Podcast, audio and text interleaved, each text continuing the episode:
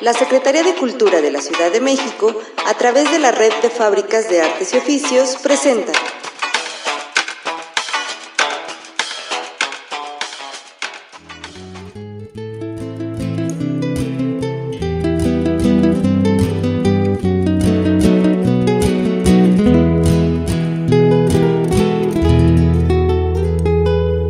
Malinali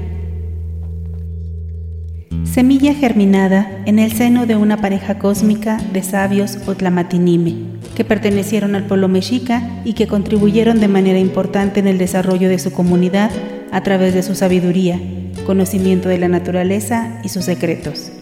Fue en el año 1501, a la mitad del otoño, bajo la luz de la luna llena, considerada la más fuerte del año, que su mamita, con la fuerza de una guerrera entre los tiernos y firmes brazos de su sembrador cósmico, que trajo a la luz a Malinali, quien brotó de su cueva cósmica como brotan las flores del campo, trayendo como sello de su linaje el color esmeralda de los bosques y el brillo de las estrellas en sus ojos, la belleza mística de las flores en su rostro y el color de la tierra en su piel. Su infancia transcurrió correteando mariposas, dialogando con las flores, los árboles, las estrellas, la luna y el sol se distinguía por su prestancia a ser útil, a atender cualquier solicitud de ayuda, pero sobre todo por hacer de los centros de enseñanza, las chinampas, acalotes y terrenos de cultivo sus lugares preferidos para descubrir el mundo, bajo la tutela y guía de su maestra Yola. Vivía en la dinámica del no tiempo cuando sentía la necesidad de resolver alguna interrogante. Su constante y natural diálogo con los seres de la naturaleza facilitó su comunicación con seres de su fantasía y también con los habitantes de los pueblos hermanos de su entorno, utilizando con gran precisión sus regionalismos, convirtiéndose así en políglota natural y cósmica. Esta virtud le permitió conocer más allá de lo ordinario diferentes disciplinas, como la matemática celeste, la geometría cósmica, la flor, el canto y la herbolaria. Como era habitual en el pueblo mexica, Malinali inició su educación en la casa del bebé o Cali Conet, donde asistió junto con su mamita y papito al cumplir 40 días de nacida. Ahí aprendió a socializar, escuchando otras voces, oliendo perfumes diferentes al de sus progenitores, sintiendo el calor y amor de otros brazos y disfrutando de las cálidas sonrisas de los miembros de su pueblo. Al iniciar su infancia, con gran alegría ingresó al Calipiltontli, la casa de las niñas y los niños, donde su amor por la naturaleza se desbordaba en las clases que recibía, las cuales siempre fueron al aire libre, donde el horario y lugar de aprendizaje lo determinaba la actividad y la meta a alcanzar. Ahí también inició su educación sexual, pues al observar a los seres vivos en su ambiente natural, la sexualidad fue aprendida como parte integral de la vida. Al llegar a la etapa de la pubertad, en la Casa de las Doncellas y los Jóvenes, Hotel Poshkali, profundizó el conocimiento de lo lívido, mórbido, sensualidad y erotismo, los cuales solo pueden ser cultivados con el amor, Tlazotla. Es en esta etapa de juventud que su estrecho lazo de amistad surgido desde la infancia con el joven Cuauhtémoc se fortalece para transmutar en amor de pareja. Al lado de su único amado, ingresaron al lugar donde había muchas casas de enseñanza, el Calmeca juntos, unidos y fundidos como un solo ser por su amor, profundizaron los conocimientos impartidos más allá de los parámetros normales, lo que permitió a la joven pareja Malinali y Cuauhtémoc, al concluir esta etapa de estudio, ser iniciados, primero, en el hongo niño o choleme con él, y en muy poco tiempo en la carne del hombre o tlacananacatl, que también es un hongo que germina en los bosques de ocotes ubicados al sur de la ciudad conocidos en las comunidades de esta región como panza, y que tiene el color de la piel, cuya característica le dio su nombre. Y finalmente fueron iniciados en un mito, en donde los elementos de la naturaleza que se utilizan son las flores de toloash, hongo sanjuanero que brota solamente el 24 de junio, carbón de madera especial y un instrumento peculiar elaborado con conocimientos profundos del labrado de la madera y diseñado de forma parecida a una pipa Después de sus tres iniciaciones, fueron convocados a la alta escuela de conocimiento llamada Cuanalá por la Cihuacóatl, quien es la que ministra, administra y suministra, avalada por el Huehuetlatocan, que es el Consejo de Sabios, Etlacanel, conformado por mujeres y hombres con una pulcra calidad moral, y por Etlatoani, quien es el que manda y obedece a la voz de su comunidad. Esta escuela se ubicaba en el Calpulis Huatlampa, actualmente en las inmediaciones del Zambor de los Azulejos en la Ciudad de México. En esta reunión y dentro del diálogo, la joven pareja tomó la decisión de servir a la comunidad. Malinali se integraría como asesora de la Cihuacóatl en funciones en ese momento, compartiendo todo el conocimiento adquirido durante su educación e iniciaciones a las doncellas que aspiraban a ser Cihuacóatl y se preparaban en esa institución educativa. Por otro lado, el joven Cuauhtémoc participaría en la escuela de alto conocimiento conocida como Huelite Cali, donde impartiría el conocimiento que poseía los jóvenes guerreros que aspiraban a ser iniciados. En la veintena de Atlacahualo del año 1519, que corresponde al mes de marzo del calendario gregoriano actual, se tienen las primeras noticias de la llegada de los castellanos a las costas de Yucatán quienes se presentan como embajadores de un gran rey. Los originarios del Choconosco, sureste de nuestro país, les informan de la grandeza de la ciudad de México Tenochtitlan y ellos manifiestan su intención de establecer lazos comerciales con los pobladores de esta ciudad. Dicho manifiesto es llevado de manera inmediata a Tlatoani Motecuzoma y es entonces que Amalinali, doncella que contaba con 18 años de edad, en ese momento se le confía la tarea de guiar a los castellanos hasta la presencia de Tlatoani Motecuzoma, pues además de conocer a la perfección todas las rutas comerciales de Izachilanca, hoy América,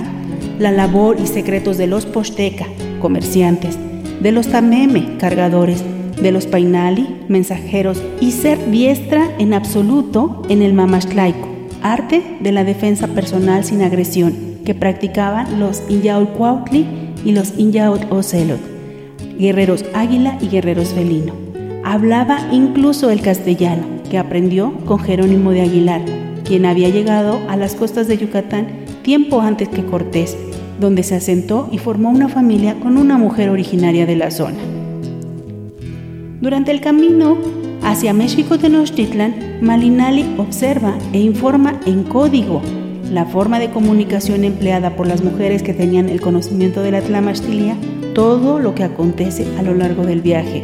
Las noticias enviadas por esta doncella llegan a la Cihuacóatl, el Tlatoani, el Tlacanel y al Huehuetlatocan. Informa de los desmanes y terribles actos de violencia que son capaces de cometer los recién llegados, sin miramiento alguno, de los cuales aún se tiene conocimiento y testimonio, como lo sucedido en Cholula cumpliendo así cabalmente, aunque con su interior destrozado, la tarea cósmica que le confiaron. Al llegar a la actual calle de República del Salvador, esquina con Pino Suárez, en la Ciudad de México, se da el encuentro entre Hernán Cortés y Etlatoani Motecuzoma. Testimonio de este acontecimiento es una cabeza de serpiente modelada en piedra y empotrada en el muro que forma esta esquina. Es en este momento que concluye la labor de Malinali, quien se retira a Guanalá para intentar armonizar y limpiar de presencias mórficas su cuerpo, mente, espíritu y alma, después de los horrores vividos y vistos por sus ojos durante el viaje.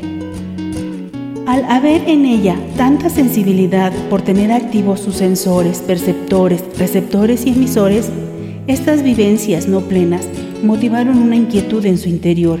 por los sucesos que devenían en un futuro muy cercano lo cual se hizo evidente en la transfiguración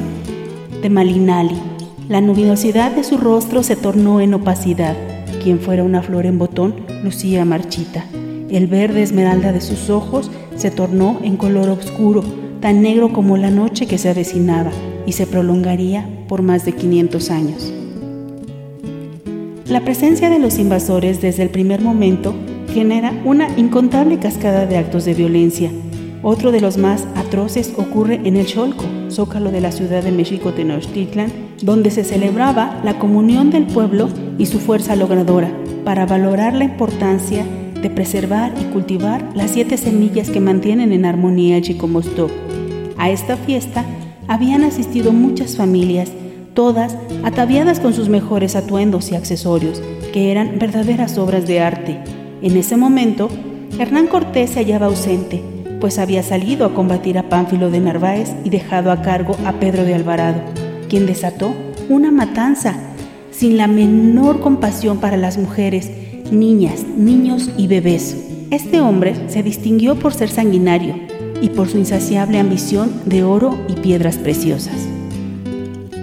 Después de este inconcebible hecho, en medio de la noche, los castellanos, en su intento de huida, salen hacia el poniente tratando de alcanzar la calzada México-Tacuba para llegar a Tlacopan. Debiendo pasar por Cuanalá, una de las estudiantes guerreras da la voz de alerta e inicia una lucha de defensa, donde Cuauhtémoc y Cuitláhuac juegan un papel muy importante. Sin embargo, dado que tenían perfectamente identificada a Malinali, fue la primera en ser masacrada para infundir temor y ganar tiempo.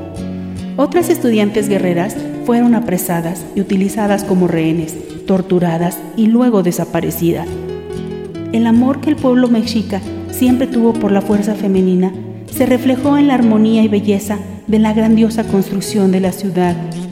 cuyo esplendor tardó en florecer menos de 200 años, para entrar en un periodo de obscuridad luego de la llegada de los castellanos.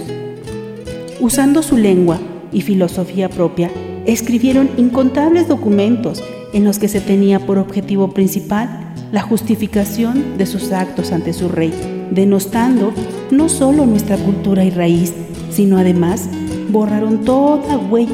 de la fuerza femenina e hicieron de ella un mote denostativo, que hasta hoy día causa rechazo a nuestro origen. Malinali fue un ejemplo claro de la educación, sabiduría, integridad, conocimiento y amor de las mujeres del pueblo mexica, siendo pareja cósmica del último Tlatuani Cuauhtémoc, su mirar,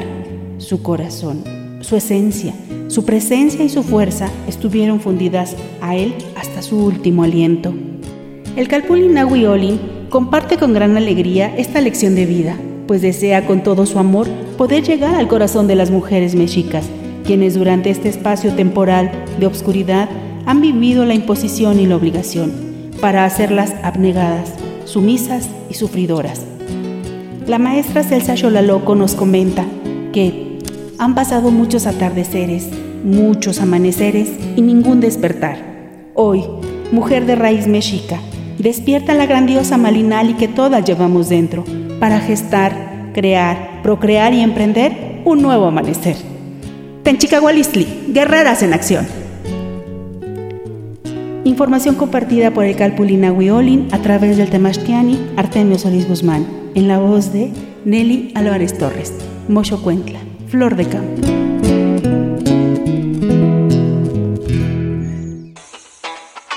La Secretaría de Cultura de la Ciudad de México, a través de la Red de Fábricas de Artes y Oficios, presentó